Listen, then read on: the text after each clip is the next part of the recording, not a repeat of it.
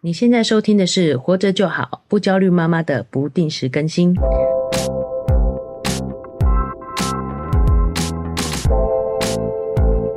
我是营养师肉圆妈。大家好，我是奶舅啊，又到了我们不定时更新的时候了。对啊，你这这几天大家一定都觉得非常焦虑。对嗯，啊，听我们不焦虑妈妈刚好。对，刚刚好，我们可以解除这些焦虑，，对 应该吧？这是不定期更新，我们停都下来是听听看哎，我们都是针对这个啊这一期所聊的话题嘛，然后做一个反馈跟分享。对，好，那在开始之前也要聊一下时事嘛，没错就。是最近这个人员之间的连结的这件事情。对，人与的连接是非常重要 的。对，对，就是觉得大家应该对会被疫情的这个境况哦，去不断的轰炸哦，所以变得应该多少也有一些焦虑吧。嗯，而且我觉得看我自己也有稍微去看一下新闻，嗯，我觉得看报道真的会特别的焦虑。哎嘿，嗯，为什么？不知道，他就是塑造一个这边有一个，这边有一个，这边有一个这种感觉。哎，对其实很简单哦，就是嗯新闻它为了要收视率，它得要不断的制造我们焦虑的情绪，我们有情绪才会有动力不断的去收看。哦，原来是这样哎。对你就会想，那看那接下来怎么办？那接下来哎怎么哎，办？叙事方式它就会故意引导向焦虑啦。 那所我以们这样是不 是？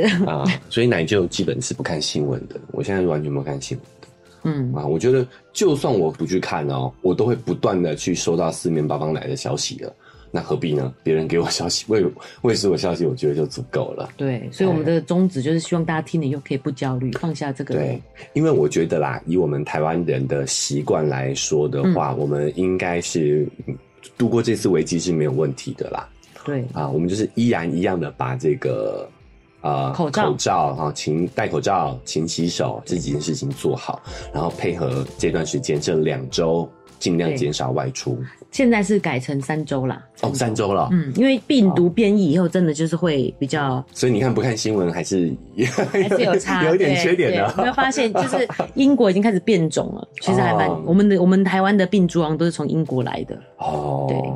那所以最近也是不断的有这个轨迹出现嘛，对不对对？对，就是要抓这个六月八号，所以我想提就是大家一定要相信科学，相信专业。哎，对，大家一定就是觉得说怎么这样子做那么慢，可是其实一个一个的个案，以这个整体来讲，其实不算是失控的，嗯，就是有找到那个源，也不是源头啦，找到那个群聚的连结嘛，哎人与人的连 结。你这样笑，这件事情是很严肃的，你在笑什么？ 嗯连接方式很多嘛，对对对啊，比对。如说啊像我们做个 podcast 的节目，也是一种连接的方式，对，也是跟大家连接， 跟大跟大家互动这样子。对，肉圆妈讲的比较这个科学一些，对啊，但是简单来说就是我们要相信专家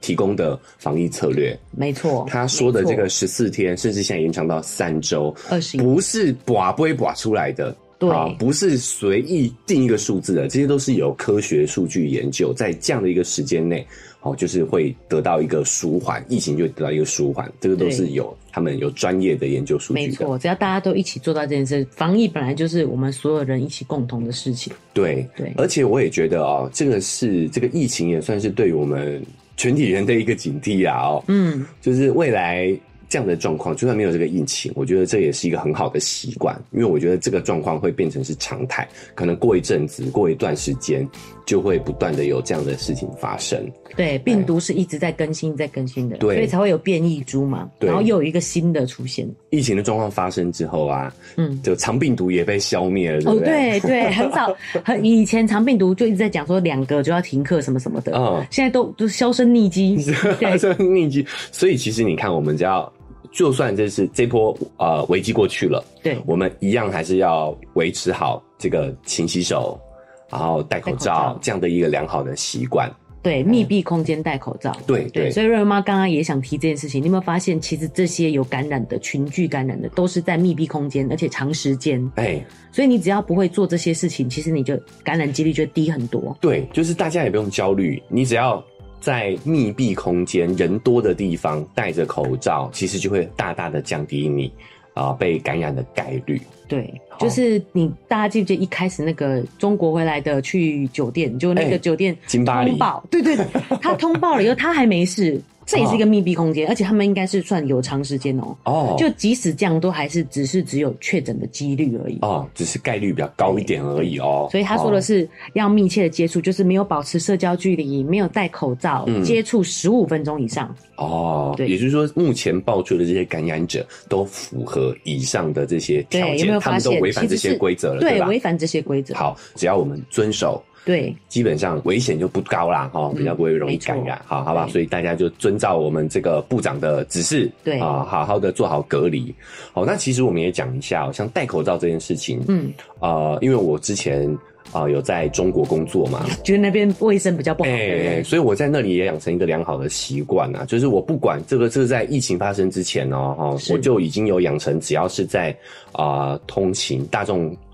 这个交通工具或者是密闭空密闭间空间里头，对，我只要没有人要跟人交流，我都戴着口罩。跟然人后交流就会不戴吗？呃，如果是认识的就要啊，你一种礼貌嘛。嗯，我也对啊觉得这就是有点礼哎、貌的哎疑就是我在通勤，我在路上，我只要是秘密空间或者是冬天，我都会戴着口罩。嗯，哎、因为我就是觉得，哎、这也是一种自我保护，对然，后再来是，其实我们的年末也是一个很好的防御系统嘛，我没们的错口鼻眼，对，那它保持湿润就会增强它的保护力，对对不对？没错哦所以其实这个是真的是一个蛮好的习惯啊啦。哎、所以一开始抢口罩，其实我完全没去抢、哎、哎我也是在去日本的时候学到这件事情，啊啊啊因！为日本人也都是在密闭空间是戴口罩的。哎，对，另外还有一点是他们空气非常干，哎，所以只要一干的时候，黏膜其实就会弱，对，你一定要给它湿润的环境，它才会比较好。对，对，对。所以其实有的时候我们会有一个误区，就是很怕小孩着凉，会怕他感冒。嗯，啊，其实感冒是病毒引起的，对哎，跟它凉不凉没有关系。对，哎，其实如果我们只要冬天的话，勤戴口罩，其实你会发现感冒的几率也会降低很多。哎、所以其实还是有啦，就是干的，如果是干冷，你譬如说你黏膜就比较差，你保护力就比较差，嗯，但是主要的原因就还是是病毒。。对，主要原因是进到你的病毒身体里身面体里头。对对，好，所以我觉得这个是一个好习惯所。以戴口罩、勤洗手，其实是哎一直以来都要维持的一个好习惯。对，呃，我那时候在中国的时候啊，嗯哦，就是被我变异类， 对哎，不我对？戴着口罩，大家都一直看我，想说哎你干嘛 啊？这家伙就怎么啦？ 这样的感觉，你知道吗有？一种会有严重传染病的哎感觉，对，但是我后来发现，我真的是先知，我懂这种感觉。哎， 未卜先知啊！哎呀，真的是，对，那我为什么说这个隔离这二十一天很重要？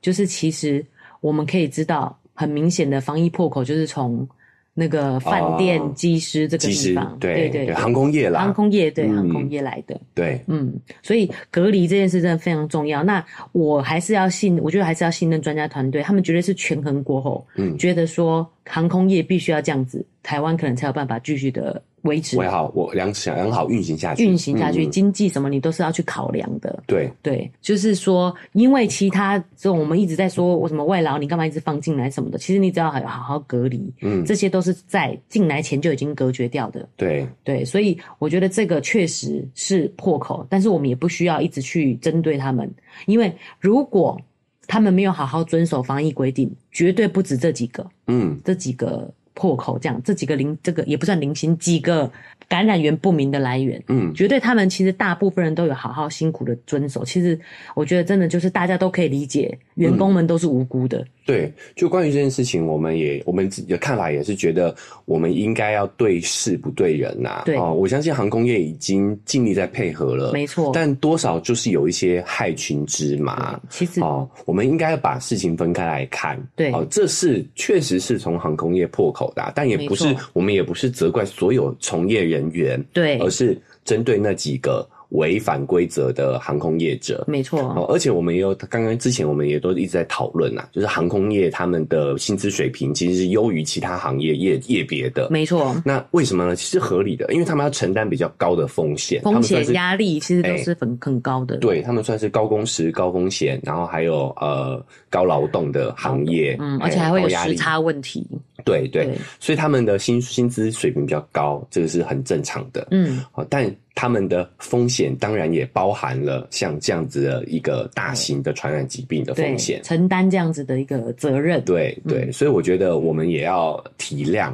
哈，但是我觉得航空业者也要这个从业人员也要严格的要求自己，没错，真的在这段时间内辛苦你们了。对。但是我这意思是说，为什么要相信科学这些？我看这样子相信绝对是大部分的从业人员都是有遵守规矩的。对啦，对啦，我们对也不能一翻一竿子打翻一船人啊！大对家冷静哈，冷静一点冷。静好，对我们针对那几个， 不要不要，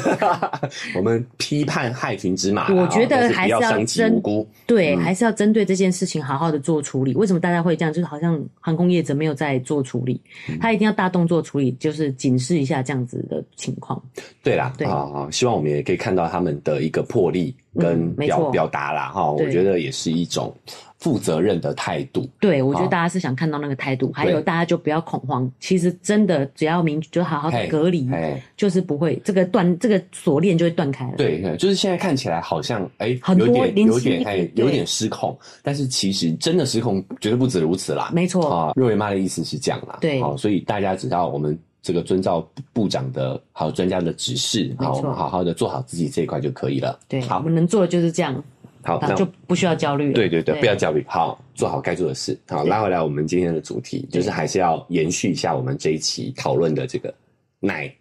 对还有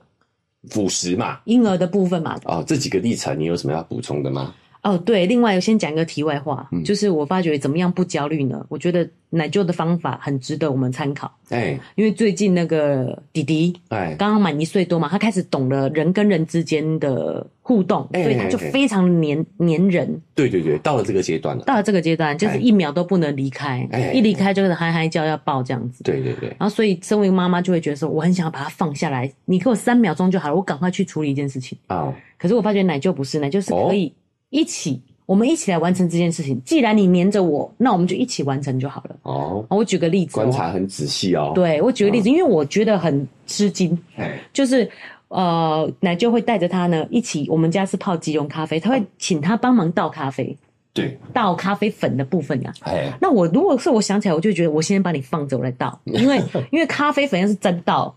是不是有咖啡因？而且他如果倒倒出来，是不是还要清理？啊你知道就会很多的烦躁。啊，可是你处理起来就整个就是你知道没有焦虑感，很悠闲的感觉。就很悠闲，而且好玩，对，一起玩。哎，现在迪迪都会开始练倒的这个动作，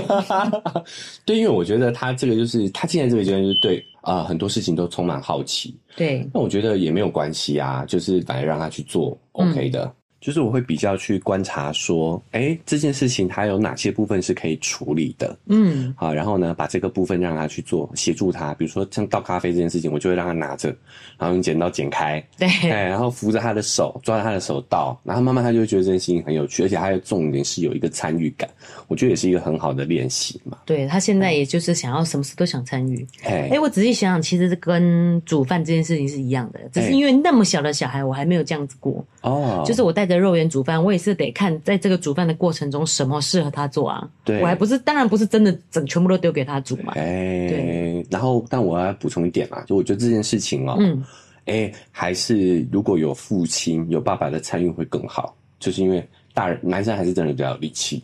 因为弟弟现在好重哦，真 的，我哦抱一下就要。十公斤了，你知道吗？对所以你如果凡事都要带着他，其实也是蛮吃力的。而且我觉得肉圆以前也有这么重啊，我不知道是不是他会乱动，他的肌肉干嘛的，嗯那么动起来真的很重。对，所以有时候我会觉得，哎，有些部分还真的是得爸爸来，还是得父亲这哦个所以角色来难怪有时候我可能会想要把它放下来做事，哎，我可能也没是累办了法，啦，对，一只手这样做。也给大家参考哦。其实很多时候我们不用把它保护的太好，嗯有些事情让他参与，其实也对他来讲是一个很好的学习机会。嗯，没错，好对，所以我就是想提供大家做个参考。哦，题外话哈，对对啊然后对我拉回来吧，好，对，然后我们上一期讲到这个副食，奶的部分嘛，对然后接着副食品的部分嘛，对，对不对？我们然后说对宝宝在一岁以前，嗯喝奶，对，母乳跟配方奶都可以，对没有母乳，当然母乳比较好，但是没有母乳你就用配方奶是 OK 的。对对对对，那一岁以后呢？一岁以后就吃辅食啊。吃一岁以后就可以跟大人一起吃了，哦哦，是辅食是在中间这个阶段这样子，对，慢慢哦。的练习，让他可以跟大人吃一样的东西哎。哎哎，练习好，那所以一岁以后就要开始跟成人吃类似的事情，只是我们要剪的，让它比较好入口这对，样子。就是它比较难咬的部分，你可以帮他剪一下。哦，然后要不要清淡一点，对吧？对对对，肯定的。如果你是外食的，嗯嗯，一定要帮他弄清淡一点嘿。对，哦，那所以这个阶段还有一个很关键的辅助品，就是配方奶这个东西嘛。对，啊、那我记得这个配方奶好像最近还蛮有争议的哦。哎、哎、这应该只有在我们营养师界发酵啊，哦 就是呃，董事基金会它出了一个影片，哎、说呃一一岁以后呢，你只要喝奶或者是鲜奶就好，呃脱呃全脂奶粉、嗯或者是鲜奶，嘿，不需要使用配方奶。营哦养师要你的是健康，厂商要的是你的钱。哦，这这个广告很批判哦， 嗯，哦他可能希望引起大家的注意啦，哦，所以用了一个比较犀利的角度去指这件就事是情，这件事情，对，对，但我觉得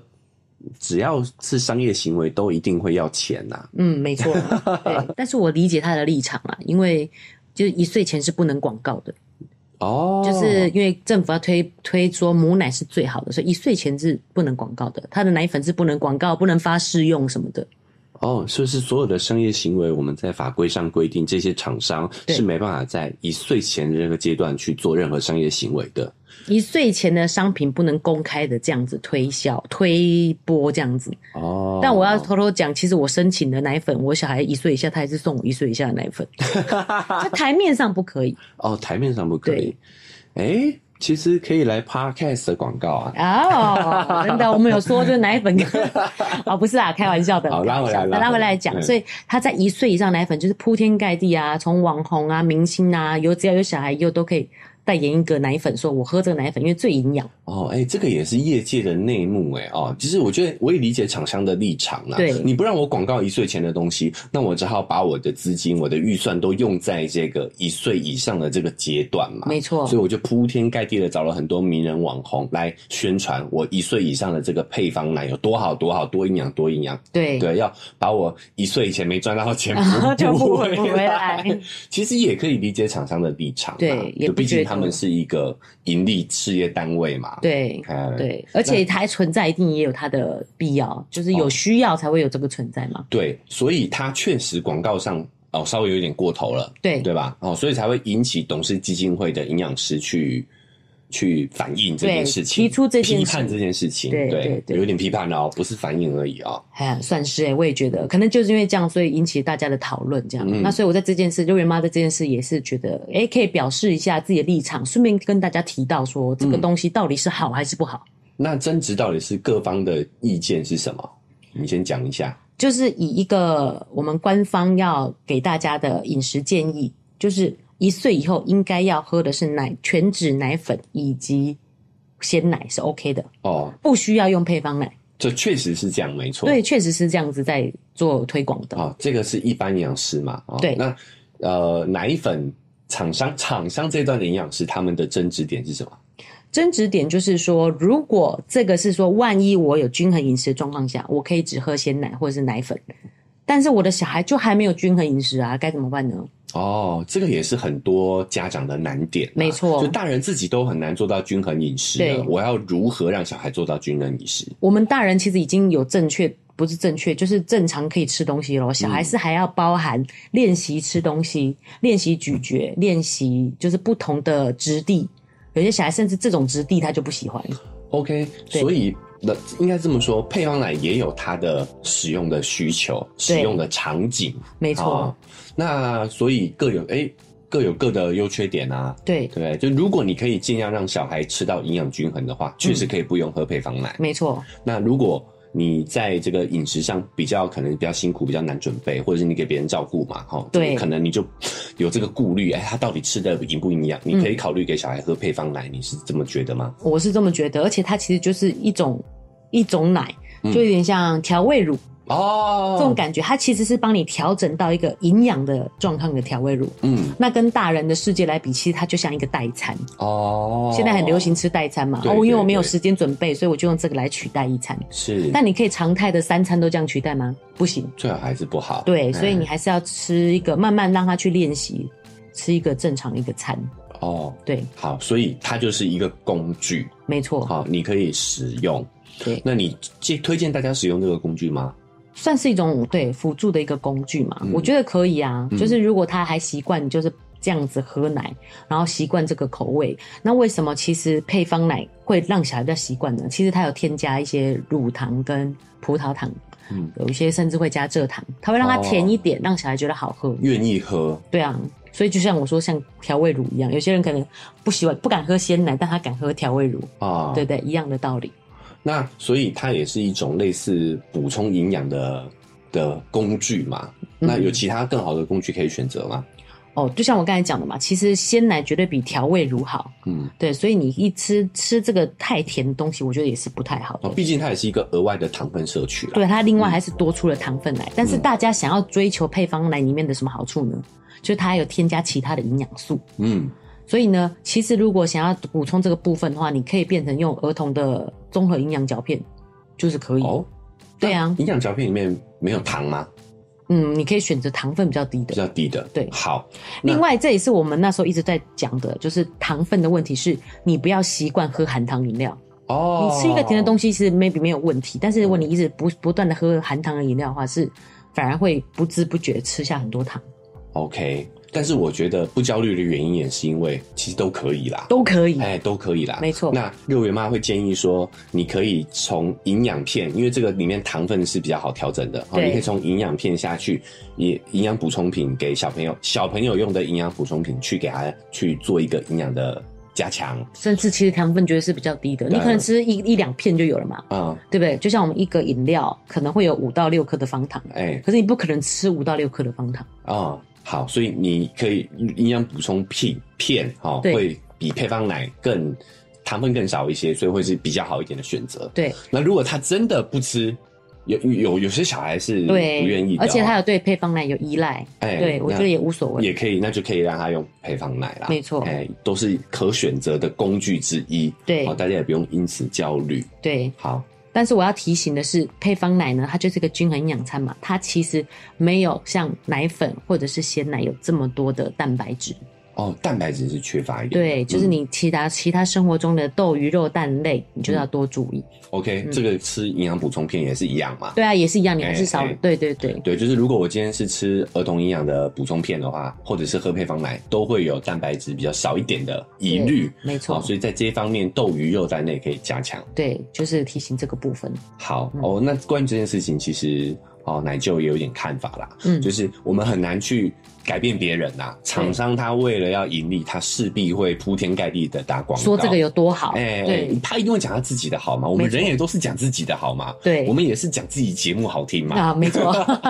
所以，我们不要去害怕广告行为。 嗯我觉得作为一个现代消费者，我们是要有去呃有意识的去培养自己的判断力。对当一个人不断的说他的产品有多好多好的时候，哎、是你要提起警觉心的时候。对哦，多方面去摄取摄取资讯，对好，我觉得这个也是啊、呃我们频道创立的一个初衷啦，没错哦就是我们也只是多一个资讯传递的一个管道，对让大家参考。对，好，那你可以去综合考虑了之后呢，好，再来去做决定，嗯，好，再来做商业购商业购买的决定。对好，我觉得这也是不焦虑的一个办法，对哎，因为厂商他的使命就是要让你焦虑啊，讲实在的，对啊哎呀，他要焦虑，你才有可能去，你才会行这样。动啊。对对，所以我们要做一个有判断力的消费者，因为你要去让厂商不做这件事情，我觉得以一个盈利机构是很难的，对啊，哎，是很难的。我们从自己改变开始说做这起个。这搞就是真的很厂商这件事情，真的会让人家那个。刚刚这个肉圆看电视看到了吃什么膝膝盖痛的，他说我膝盖也会痛，我也要吃， 你知道吗？就是真的还是自己要建立判断力对啦对。对他一定讲自己好，然后你哎你如果有什么东西，你就需要他这个东西。对对，嗯我就想想，小朋友看到电视广告都，对啊都那在个讲明明哦，我膝盖痛，对啊想要吃，好，对说我要这个什么 力对哎差力这样，对对对 ，OK，好，所以你看广告的魔力，没错好但是我们真的没办法改变别人嘛， 对，好，所以我们就提升一下自己的判断力喽，嗯，提供一些这个资讯给大家参考。对，就是肉圆妈会建议的原因，是因为奶粉就是配方奶比较甜。嗯所以他如果习惯了喝甜的牛奶，他可能就不喝不甜的牛奶，嗯或者是不甜的饮，就是会想要喝甜的饮料，这也是可以要需要就是去注意的部分。好啊、这部分也是算奶的部分的一个补充。对啊、好，所以呢，我们今天不定时更新呢，哈、哦内容也就到这边告一个段落。嗯，好、最后还要提醒一下大家，哦，如果你觉得今天有收获，你讲的东西你认同的话呢，哈、欢迎大家可以在各个收听平台订阅追踪。好、那你觉得哎、对你有帮助的话，对你的朋友一定也有帮助，好、麻没烦错帮我们分享出去，让更多人听到我们的频道。对那我们在 First Story 有一个赞助的链接，好、可以点下去 donate 我们，让我们更有动力呢支持我们去把这个频道做下对，去支。持我们，让我们知道我们频道做的还可以，还可以，你有点好收获。对，好，那如果你有 Apple Podcast 的话呢，哈，你也欢迎你给我们这个五星评价，好，对并且留言，好，我或者是你有任何问题的话，我们也有一个这个 email 的 Email 网址，好，对你可以 mail 你想提问的话题，对想想我们讨论的问题来给我们。嗯，好，那我们这个今天的分享就这边告一个段落，先跟大家说声拜拜喽。好，拜拜。